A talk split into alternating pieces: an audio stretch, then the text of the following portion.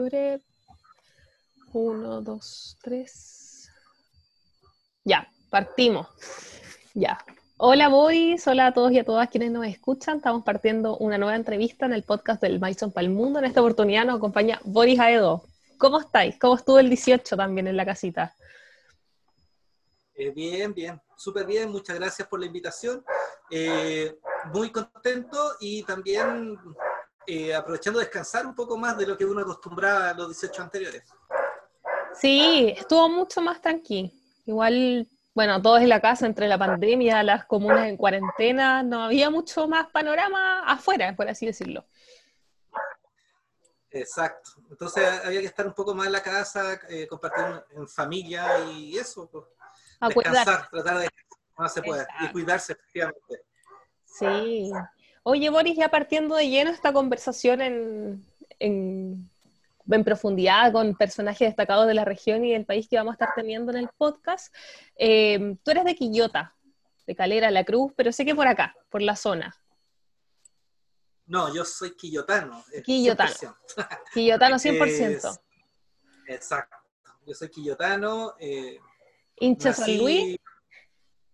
Efectivamente, hincha San Luis. Estudié toda mi educación básica y media en Quillota, en, la escuela 1, en la Abraham Lincoln actualmente, hasta séptimo, hasta sexto, perdón, y de séptimo hasta cuarto medio en el colegio Diego Echeverría en Quillota, en el colegio Qué buena. Donde me titulé de electromecánica. Y ahí pasaste a, estudiar el UV, saliendo desde el Diego al UV. Mm, claro, o sea, salí del colegio, pero no, no entré directamente a la universidad, me tomé unos años sabáticos, eh, empezando principalmente por hacer la práctica del colegio, posteriormente porque se dieron algunas circunstancias que hicieron que me demorara un poco más. Eh, a todos esos efectos di tres veces la prueba de actitud en ese tiempo. Me fue bien en las tres, eh, no fue por un tema de puntaje de quedar afuera, sino que fue un tema de opción. Eh, hasta que el tercer año entré ya definitivamente a, la Universidad de Valparaíso a estudiar bachillerato, el plan común que existía en ese tiempo, el año 2002. ¿Bachillerato en la FASEA o había un bachillerato general en la UB? No, bachillerato dependía directamente de rectoría, no tenía una facultad ah, que, fuera patrocinadora.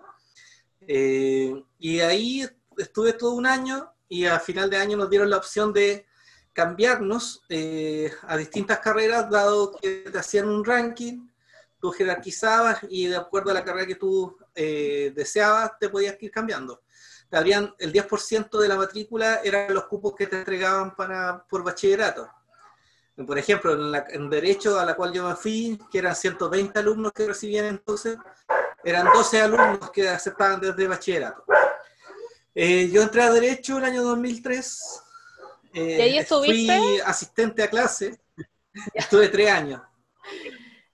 Estuve, tres años en, en Escuela de Derecho, fui parte del centro de alumnos, eh, y la verdad es que se dieron algunas circunstancias de vida bastante complejas que me llevaron definitivamente a cambiarme de carrera o a elegir otra carrera. Eh, y el año 2007 entré a Administración Pública.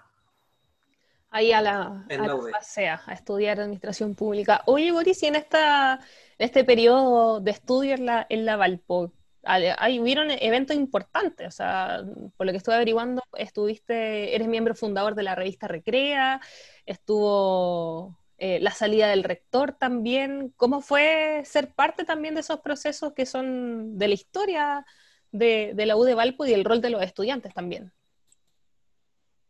Sí, eh, mira, por orden cronológico, el año 2007 se provocó una de las movilizaciones más grandes que tuvo la universidad. En ese tiempo era bastante impensado que un rector dejara su cargo. Bueno, ese movimiento logró efectivamente que el rector dejara su cargo.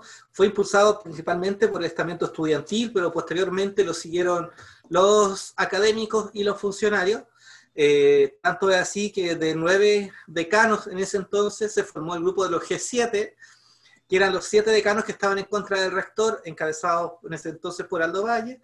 Y eh, posteriormente a eso, después de la renuncia, hubo bastante intirenato hasta la elección de un rector posterior a eso. Junto con ellos se desarrollaron movilizaciones estudiantiles que fueron bastante interesantes, temáticas. Apareció este pequeño rector, que era una construcción símil o una analogía a lo que fue la muñeca gigante, eh, que se pasó por Santiago y Valparaíso. Eh, apareció también las marchas temáticas, la marcha de fuego, de silencio. Todas ellas eran impulsadas principalmente por los creativos cabros de la Facultad de Arquitectura. Eh, y, y, en ese entonces, claro, empezaron a desarrollarse dinámicas al interior de los distintos campus y facultades que permitieron eh, que hubiese un crecimiento bastante importante de la movilización estudiantil. La FASEA, que en ese tiempo era bastante inmovilizada, eh, se provocó esta, esta generación, este movimiento desde, carreras que se movilizaban poco, desde socioeconomía en ese entonces, administración pública también. Eh, posteriormente se fueron sumando otras carreras, incluso hasta llegar a las carreras de viña que estaban allá, que era ingeniería comercial, negocios internacionales, eh, hotelería también están en Viña. Claro, y negocio internacional entonces estaba en una, en, una casona estaba ubicada delante de la casa bonita que tiene ingeniería comercial, que eran como cinco salas que estaban ahí. Entonces, a partir de ahí eh, se provocó esta manifestación que fue bastante potente, hizo que de alguna manera se izquierdizara un poco la, la universidad. Pues. Y a partir, y en ese entonces esto, esto provocó que hubiese mayor conciencia, se empezaron a generar las primeras conversaciones triestamentales. A partir de ese movimiento se generó lo que ahora se conoce como el Consejo, que funcionaba de facto, dada la voluntad política de los decanos de entonces de abrirle espacio a los estudiantes, y eh, empezó a surgir este, este, esta idea de triestamentalidad. Eh, y claro, ahí cada, cada grupo político dentro de los estudiantes tenía su posición. Algunos querían el, el cogobierno, otro que fuera porcentual en términos de la participación, que finalmente fue lo que primó y hasta el día de hoy se mantiene, la participación porcentual por cada estamento. Claro, y ahí, se, también eh, se, da también la discusión eh, de las propuestas de reforma de estatuto eh, que se plebiscitan también. Eso sí, pero eso es muy posterior. O sea, nosotros estamos ah, hablando del año 2007. El año 2007 nosotros nos presentamos por primera vez a la federación, perdimos. Ganaron los que ahora serían una especie de frente amplio, ganaron por harto. Eh, esa fue la primera vez que fui candidata. Después del año siguiente, 2009 eh, ya casi, eh, ahí fue cuando se produce este tema de, de que soy electo consejero de facultad, eh, paso a, a, ser candidato también a la federación la segunda vez y de, nuevo perdemos por pocos votos, pero perdemos porque en ese tiempo votaban los campus, votaba San Felipe y Santiago también. Eh, Santiago recién estaba formando su federación, así que se aisló de ese proceso, pero San Felipe votó y gracias a los votos San Felipe nos ganaron. Eh, y bueno, después de esa derrota surgió lo que tú señalaste anteriormente, que era el tema de la revista Recreada se nos ocurrió, junto a, dos compañeros amigos, eh, en un carrete, empezar a conversar qué hacíamos para el próximo año. Y a partir de ahí dijimos, ya, pues hagamos algo que tenga no solamente tintes estudiantiles, sino que también un poco académico. Y surgió la idea de la revista Recrea. Ahí estaba Manuel Toro, que era presidente del Centro de Alumnos de Administración Pública, y el Raúl Montesino, que era un chiquillo de la J que estaba también con nosotros.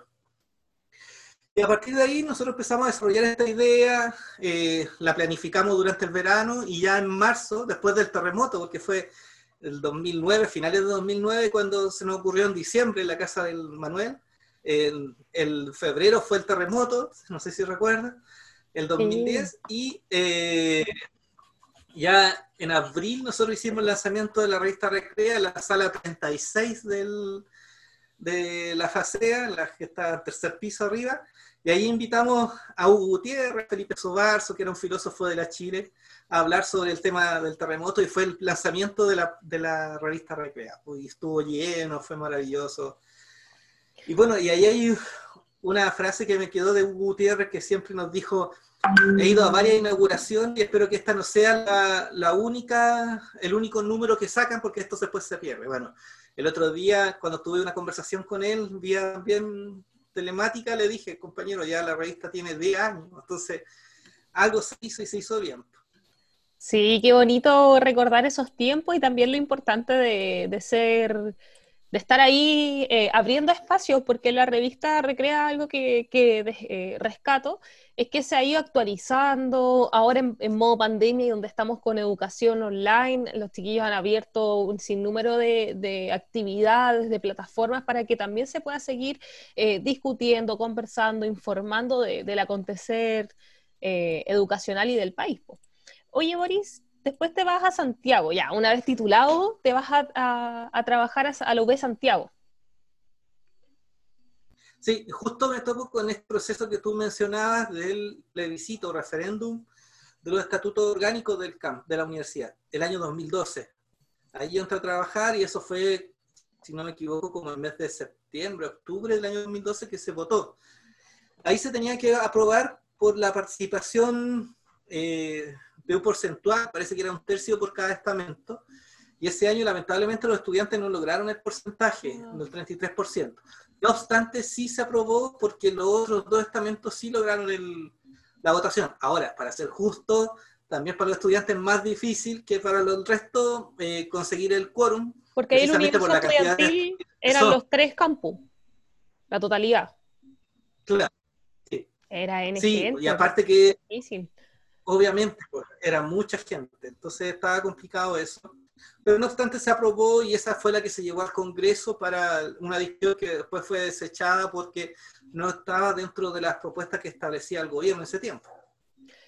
Buena. Oye, Boris, ¿y ahí estuviste encargado de vínculos en lo de Santiago cuando entraste a trabajar? Yo llegué como encargado, no sé cómo llegué, llegué como encargado de presupuesto del campus la verdad es que nunca me ha gustado mucho el trabajo tan de oficina. Ahora, profesionalmente lo desarrollo igual. Eh, pero no es algo que, me quite el sueño, sino que me gusta el tema de la gestión. Entonces, en algún momento el director del campus eh, le dijeron, oye, hay que hacer un ciclo de cine, que estos ciclos de cine que organiza la carrera de cine, eh, y los mando para los campus para que lo puedan hacer. Pues entonces a mí me dijo, ya haz algo con esto. Entonces se me ocurrió invitar a algunos colegios, director y fueron, pues. Entonces fue como la primera actividad. No fue lo ideal, porque en ese tiempo tampoco el teatro del campus estaba tan bonito como está ahora, con butaca y todo, sino que estaba con silla. Los equipos no eran los mejores. Y sí, pero lo hicimos igual como una forma de empezar a marcar presencia.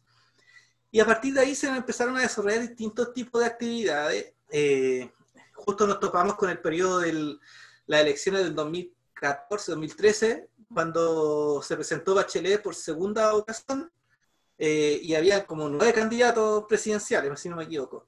Entonces nosotros de los nueve llevamos a siete al campus. Entonces eso provocó una repercusión bastante importante a nivel de universidad. Eh, se hicieron estos foros y con alta presencia estudiantil, que eso fue lo importante. O sea, habían 120 butacas y tuve que encontrar a chiquillos sentados por distintos lugares. Pues, y ya estaba el teatro más arreglado, estaba más bonito. Eh, y eso provocó también un cambio cultural porque se empezaron a desarrollar actividades precisamente en el teatro. Eh, después vino el mundial, hicimos, pasamos los partidos también ahí. Eh, claro, conmemoramos los 100 años del natalicio de Neruda. No sé, pues hicimos distintos tipos de actividades culturales, hablemos de términos políticos, académicas, seminarios, y claro, a partir de ahí yo pedí que por favor se me asignara el cargo de encargado de vinculación, se me sacará del otro, y se creó el cargo de encargado de vinculación.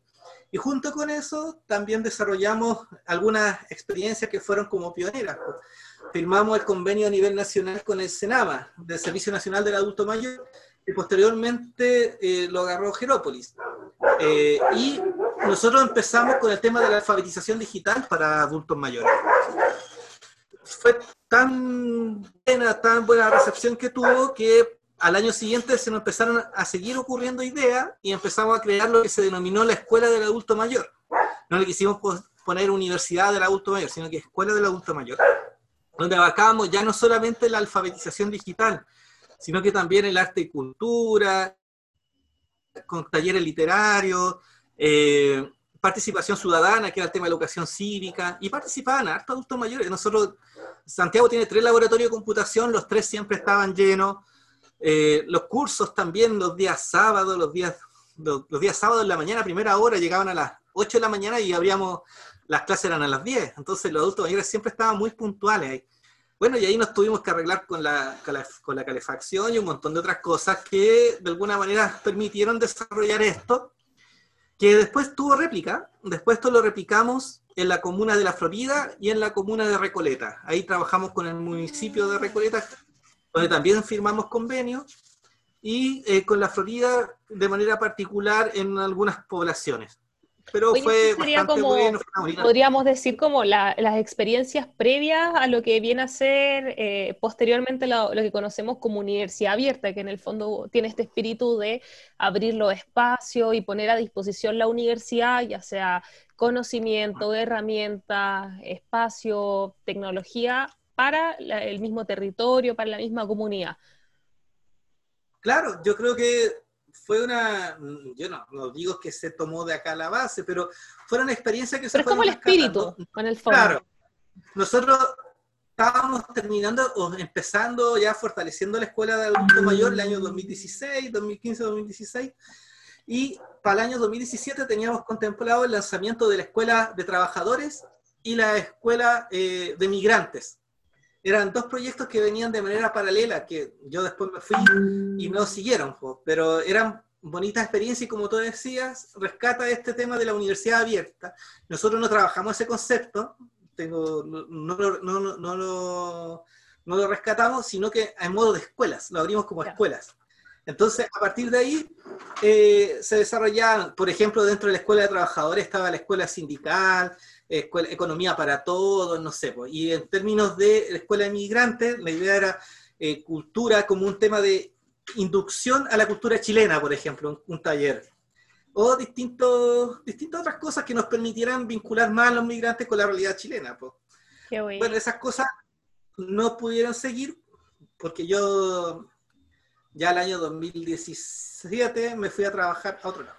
Sí, pues ahí te fuiste a a la gobernación, de, San Felipe. Que ya, de, todo ese proceso que fue como, yo creo que un cambio más o menos radical de pasar de, vinculaciones en Santiago, en la UB, a la gobernación como autoridad también de la provincia. Eh, ¿qué, ¿Qué rescataríais de todos esos años de trabajo?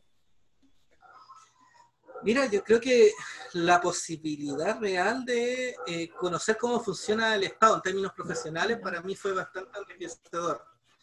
Eh, te das cuenta de que los gobernadores son accesorios del, poder central, eh, que realmente no es mucho lo que pueda desarrollar más allá de la gestión. Yo creo que eso es lo valorable de repente de esos cargos que no tienen muchas atribuciones, pero con la creatividad de la persona que lo ejerza se pueden hacer muchas cosas. Y efectivamente, pasaste de ser un ciudadano común y silvestre a ser prácticamente una autoridad. Eh, los carabineros, la PDI te saludaban, ibas a los desfiles del 18 de septiembre como autoridad, tomabas chichancacho, no sé, a los cócteles y todas esas cosas. Eh, creo que eso fue bastante eh, rescatable. Creo que eso, eso a mí me, me permitió conocer cuáles son las bases que uno debiera plantear para para los cambios que de verdad necesita el país, porque te das cuenta de que una gobernación regional, una gobernación, perdón, provincial, si no tiene plata, si no tiene facultades políticas, no sirve de mucho más allá de ser intermediario, pero para resolver no puede hacer más, más que lo que está dentro de la ley. Es, poquito. Oye, después de esa experiencia en la gobernación, tú te quedas en San Felipe, viviendo, trabajando actualmente. Sí, yo termino en, marzo del 2018. En marzo del 2018 y me integro en abril de ese mismo año a la Universidad de Valparaíso, acá en San Felipe. Eh, me integro a trabajar ya como encargado de vinculación con el medio.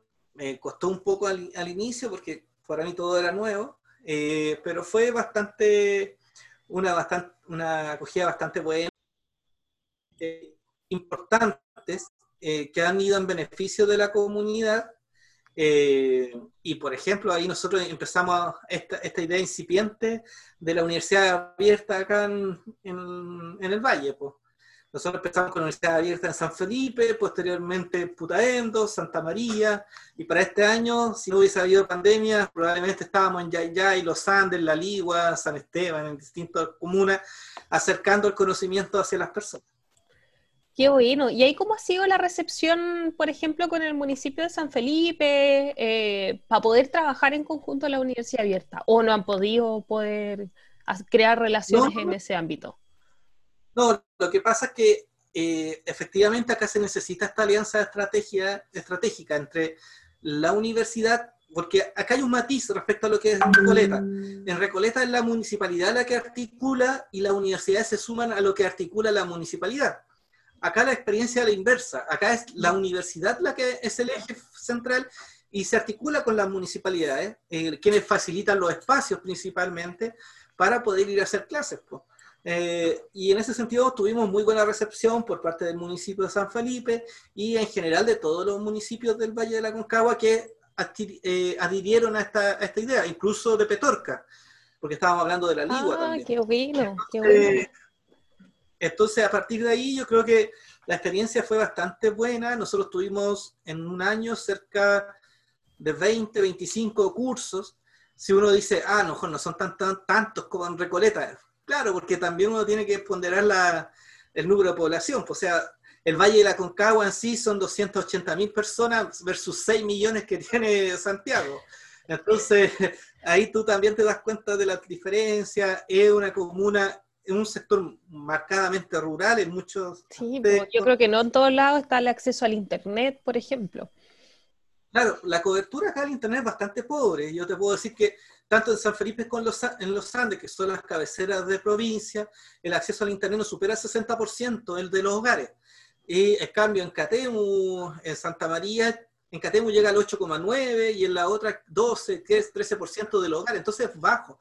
Y ojo, que otra cosa que es importante, la calidad del Internet tampoco es de las mejores. Entonces, a partir de ahí, eh, hay todo un trabajo, todo un desafío que, te lleva necesariamente a tratar de buscar otras condiciones para efectivamente entregar un, servicio de buena calidad. Claro. Oye, tú mencionaste como la articulación que, o sea, no articulación, pero la presencia que han tenido eh, relacionándose con distintas comunas de la Concagua.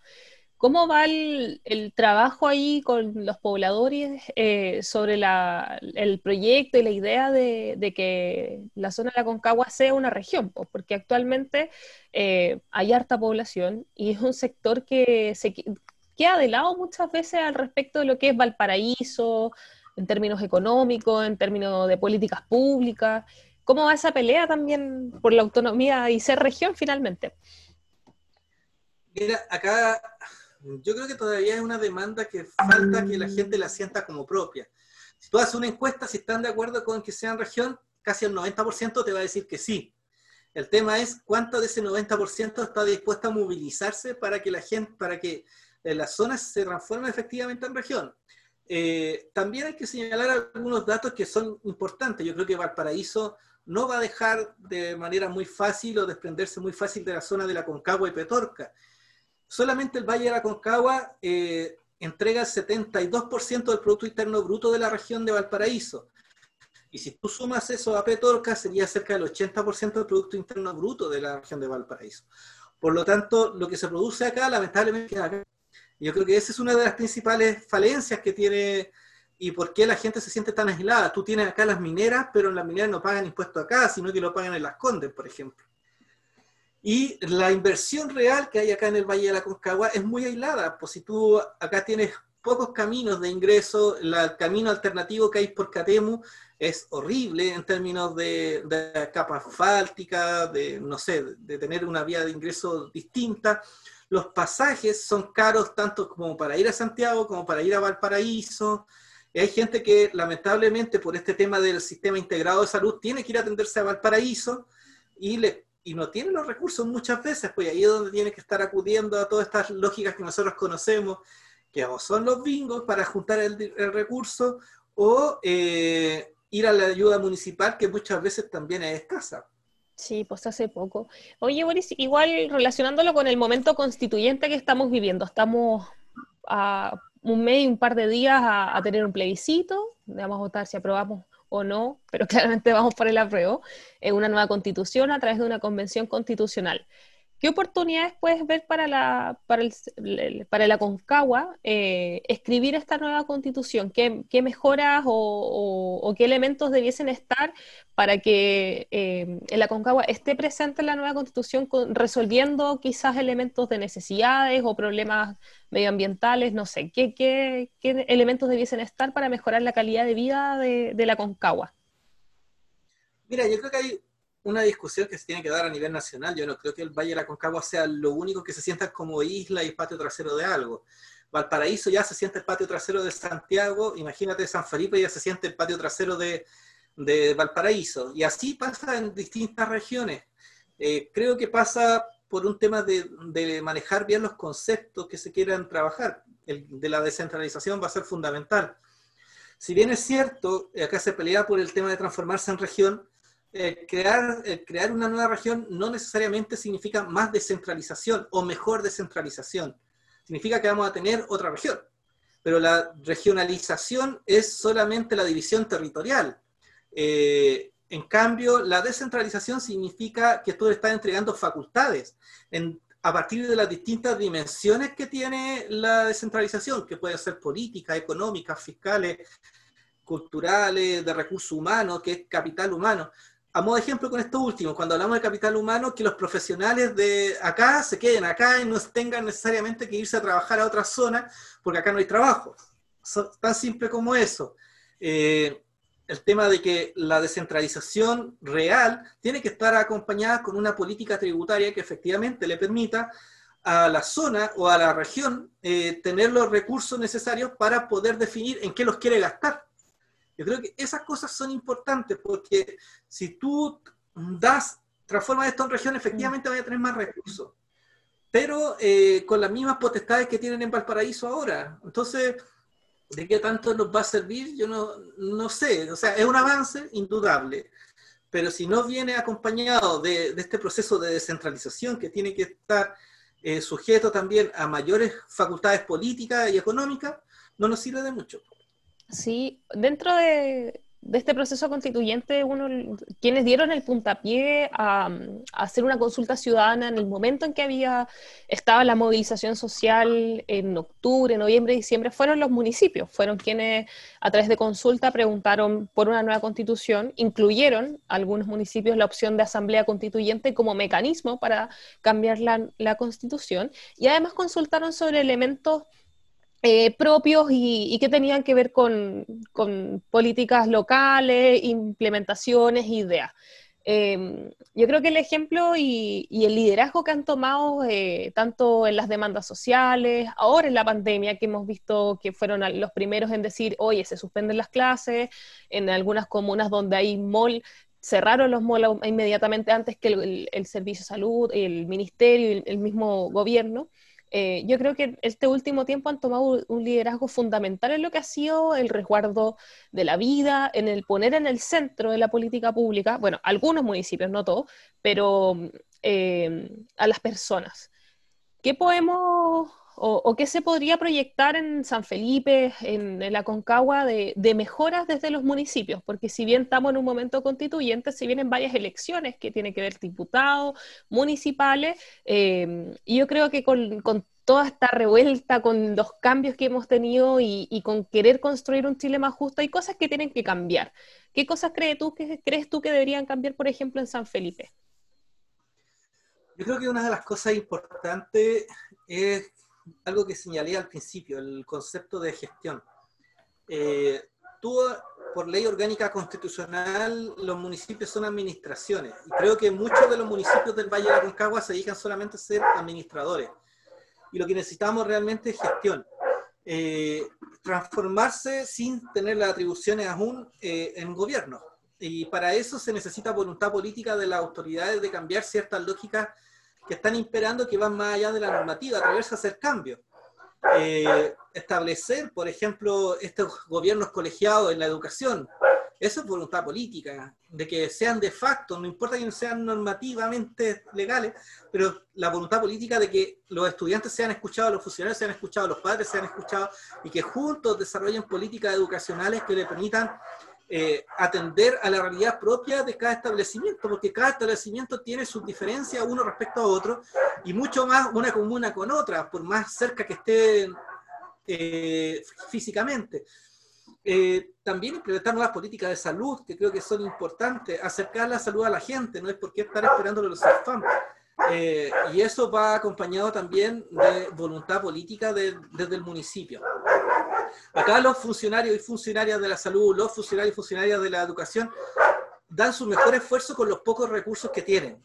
Eh, y creo que en eso hay que también valorizar el, el, el trabajo que realizan, eh, entregándole mayores incentivos, pero también estableciendo metas que nos permitan dar una mejor cobertura a los usuarios.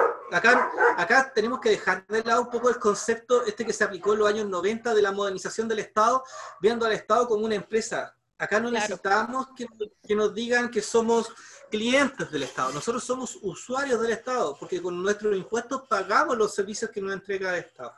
Ahora bien, eh, creo que la concepción ideológica por parte de quienes gobiernan el municipio tiene que estar vinculada también a, los cambios reales que se puedan realizar.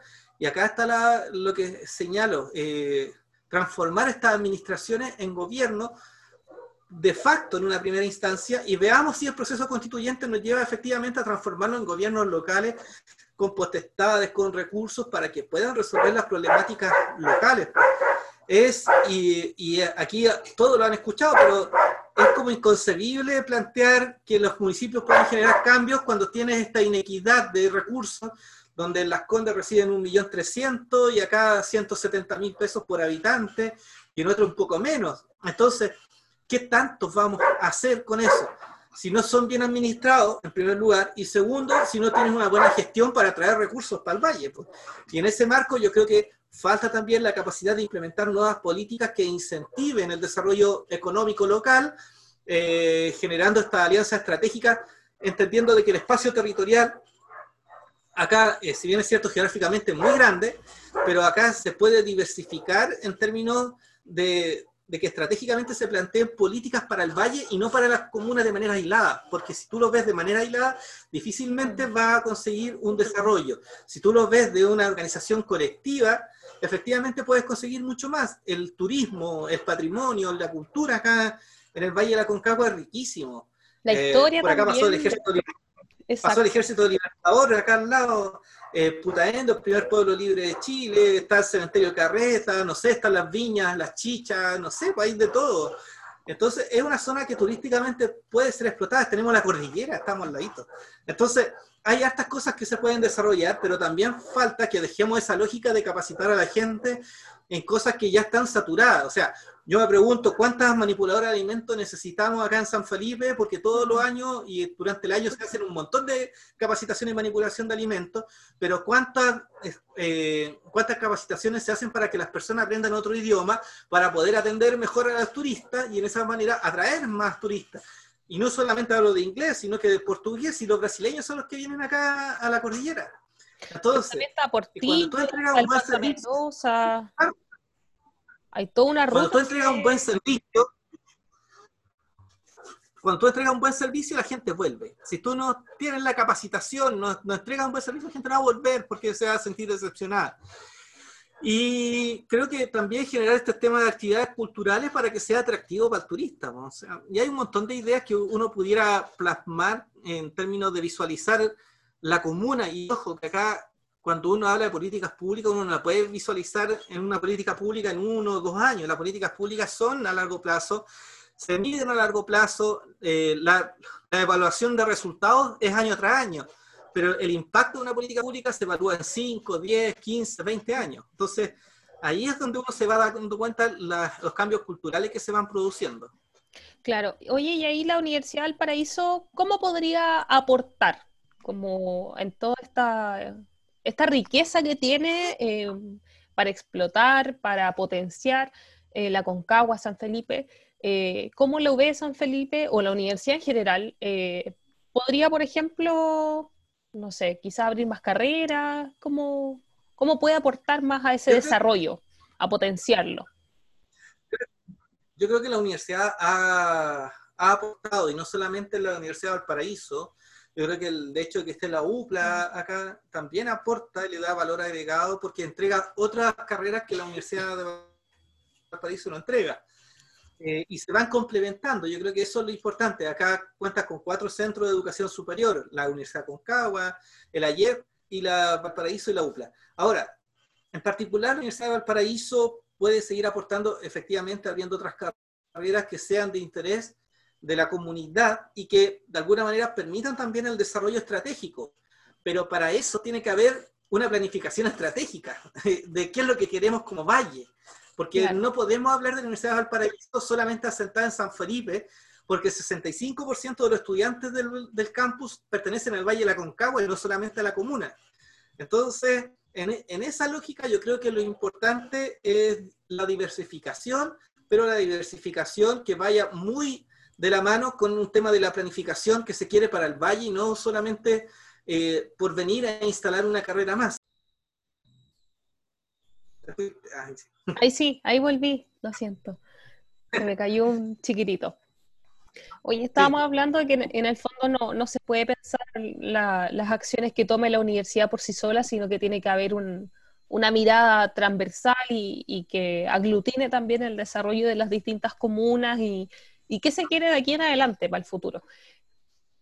Oye, conversando ya un poquito más de lleno en lo que es nuevamente la, Universidad del Paraíso y el contexto que se está viviendo, porque si bien a nivel nacional tenemos distintas elecciones, eh, la universidad está en el proceso de cambio de estatuto y también de elecciones de rector, eh, el que quedó estancado por la pandemia y por razones también de que no hay un mecanismo actualmente para asegurar una votación segura e inclusiva. Eh, ¿Qué debiese considerar eh, la agenda o, propuestas de gobierno de un próximo rector pensando la educación de formación de profesionales post pandemia? Porque ya ahora nos cambió el, panorama de cómo pensamos eh, las clases, los foros, abrir espacios, sino que ahora estamos, llevamos más de tres meses en nuestras casas y así también se ha tenido que modificar todas las iniciativas eh, universitarias de, pensamiento, de reflexión y conversación. ¿Y ahí qué, qué veríais como, como, importante incluir en esta agenda de, gobierno del próximo rector post pandemia? Yo creo que el, el, próximo rector tiene que tener la capacidad suficiente de visualizar los escenarios futuros. Eh, aquí trabajar bajo la perspectiva, eh, no ponerse en el escenario de lo real, netamente las condiciones que tenemos, sino cómo vamos mejorando la, la realidad concreta, o sea, a, lo que me refiero.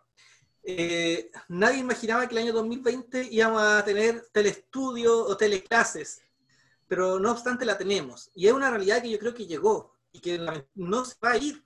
O sea, yo creo que vamos a tenerla por mucho tiempo y a lo mejor se va a ir potenciando cada vez más. Eh, y en ese, en ese marco, yo creo que de qué manera podemos mejorar ese servicio que le estamos entregando a los estudiantes.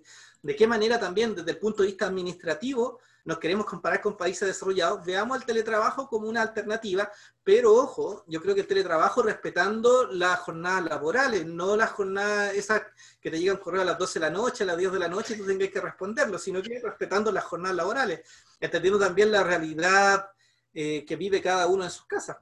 Eh, y junto con ello, también a los estudiantes señalarle que en la universidad no hay llegar y que te pasen todo listo. Mm. Acá hay que tener un mínimo de esfuerzo también, o, poner un máximo de esfuerzo, porque yo creo que hay que conjugar varias cosas. Eh, uno, las condiciones materiales que tiene cada estudiante y que es el Estado quien tiene que proveerle para que tengan una buena conexión a Internet, para que tenga un computador o una tablet por lo menos para poder conectarse y no tenga que depender del computador o la tablet de la casa que le ocupa el papá, que le ocupa la mamá, el hermano, la hermana, tenga que estar peleando eso. Eh, y lo otro, creo que es importante también eh, que los estudiantes se, a partir de eso, tratando de solucionar eso primero, después exigirle un poco a los estudiantes en términos de desarrollarse. Eh, acá no es posible que nosotros reclamemos porque nos dan cosas que estudiar. O sea, si a eso vaya a la universidad, a prepararte, a formarte como profesional. Eh, y como profesional tenéis que de alguna manera exigirte y autoexigirte. Nosotros, y yo soy un ejemplo de, de que mm, las cosas, eh, si tú no te exiges, vas a terminar dando botes en varios lados. Cuando tú te empiezas a exigir y te das cuenta de que eres capaz, eh, puedes sacar las cosas mucho más fácil y más rápido de no, no esforzarte. Y hay un montón de casos, y acá eh, efectivamente hay un montón de factores también que influyen. El tema socioeconómico es uno de los principales. Eh, y creo que en eso no es responsabilidad de la universidad propiamente tal, pero tiene que aportar para que ese estudiante tenga la misma posibilidad del que no tiene la, la falencia económica eh, de acceso. Entonces, ahí es donde a lo mejor vamos a tener que ver una biblioteca virtual mucho más desarrollada de la que estamos desarrollando, un portal académico que efectivamente esté más, eh, más amable, que te permita hacer un montón de cosas de manera más amable también. Bueno, y ahí hay que ir ingeniándosela, pero junto con eso también que esta vinculación con la ciudadanía, con la gente, no quede solamente en palabras, sino que con hechos concretos. Seguir reforzando la idea de la democratización del conocimiento la universidad abierta responde a eso, pero es una de las herramientas. Tú puedes generar varias herramientas y junto con eso, yo lo mencionaba, el tema de los posgrados. Trasladar los posgrados, sacarlos de Valparaíso, Santiago y llevarlos a las zonas provincias.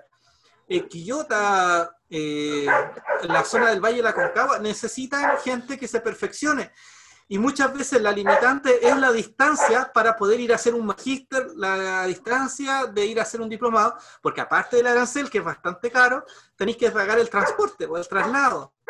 Eh, y eso es, un tema. Entonces yo creo que efectivamente el nuevo rector va a tener desafíos bastante interesantes que van a ir de la mano de los nuevos tiempos. Y creo que en, ese, en ese marco eh, la universidad eh, ha ido mejorando. Yo, desde que la conocía lo que es ahora, es una universidad totalmente distinta, mucho más moderna, mucho más nueva, con todos los déficits que podamos tener. Pero lo que yo conocí, que estuvo a punto de irse a la quiebra el año 2007, a lo que es ahora, esta universidad es un lujo porque antes ni siquiera aparecía los rankings. Ahora estamos peleando dentro de los primeros lugares a nivel nacional, dentro de las estatales, dentro de las privadas y públicas, y creo que eso es bastante valorable y eso es una buena gestión en términos de la, de la universidad en general. Sí, eso, igual noto ese cambio, ha mejorado mucho, incluso los mismos espacios, las facultades, las salas de clase, em, los cuerpos docentes, las vinculaciones. yo encuentro que ha mejorado harto la Universidad del Paraíso y eso se tiene que reconocer también. Eh, también la voluntad de, cambio, o sea, ahora se está discutiendo eh, nuevamente, o sea, la actualización en verdad de, los estatutos en relación a la ley de universidades estatales que se está haciendo triestamentalmente, el protocolo también se está cambiando triestamentalmente y eso no en cualquier lado se hace, o sea, eh, hay, acuerdos que yo creo que hacen y dan una vida democrática a la, a la Universidad del Paraíso. Oye, Boris, se nos ha ido muy, muy rápido el tiempo. Y vamos a pasar a la sección de, preguntas express de, esta de este entrevista del podcast del Maison Palmundo. Te voy a hacer unas preguntas y la idea es que puedas responder lo primero, lo primero o que lo asocies, por ejemplo, color favorito igual rojo, ya. Y vamos con, preguntas cortas y rápidas, ¿ya? Em, último menú que preparaste en la cocina. un disco. Un disco. Qué rico. ¿Artista o grupo musical que más te guste? Hay varios, pero ya voy a nombrar a Silvio Rodríguez, que es uno de los que más me gusta, los Cadillac, eh, Auténticos Decadentes, Los Prisioneros. ¿Tema de conversación favorito? En general, la política del deporte. Placer culpable de Boris. Ay, los los chocolates. los míos igual, los chocolates son una debilidad. los trencitos, los trencitos. Ya. Em, ¿Qué comida que le gusta a la mayoría de la gente a ti no te gusta? Ay, no sé. Em, la verdad es que siendo buen pobre he aprendido a comer de todo. Eh, pero. Eh, ay, que no me gusta. La verdad es que no, Como en general no tengo tanto que yo. Mira, no me gusta mucho el zapallo italiano. Ah, ya. Pues, pues no, me gusta. Oye, ¿tu libro favorito o el que más te ha marcado en tu vida? Mira, hay varios. Dentro de ellos, eh, Las de la Ira, de John Steinbeck. Me gusta también El Caballero de la Armadura Oxidada, que es de Fischer, que también lo leí cuando era muy chico. Eh, bueno, y ahí junto con, esa, con ese modelo Juan Salvador Gaviota, El Principito, todas esas cosas.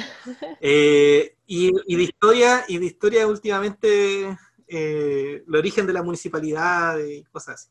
Bacán. Ya, si pudieras ir a cenar, a comer ahí, a tu restaurante favorito con un personaje histórico, ¿con quién irías? Ay, yo la, otra vez no sé a quién le comenté, pero creo que iría con Recabarren, que me gustaría tener la posibilidad de conocer, de conversar directamente cómo ve el mundo y las concepciones eh, del, empoderamiento del pueblo, de, los trabajadores, creo. Eh, y también en algún momento con aquellos que, impulsaron este tema de la, de la República, eh, quizás Manuel Rodríguez, yo creo que sería bastante interesante haber conversado con él. Entrete. Oye, eh, última serie que hayas visto o, o, que estés viendo actualmente. Ah, ha cambiado un poco. La última vez que la última que vi fue Cobra Kai. Eh, la continuación de Karate Esa está, la terminé de ver hace poco, pero he visto varias, de verdad. Oye, ¿amante de los perros o los gatos? ¿O de los dos? De los no de los dos, de los dos. Siempre desde chico he tenido perros y gatos. Ahora no es la excepción, tengo a una perra que es una mestiza de galgo que la recogimos, que la habían botado, eh, que se llama Laika, y tenemos a dos gatitos, una pareja, la Lenina y el Chicho. Qué buena. Em, ¿A qué personaje histórico te gustaría conocer?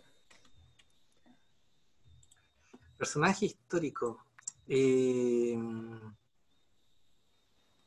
no sé, yo creo que la verdad, como la otra vez lo mencioné, creo que era alguien de la que, de la colonia. De la colonia parece que me comentaste.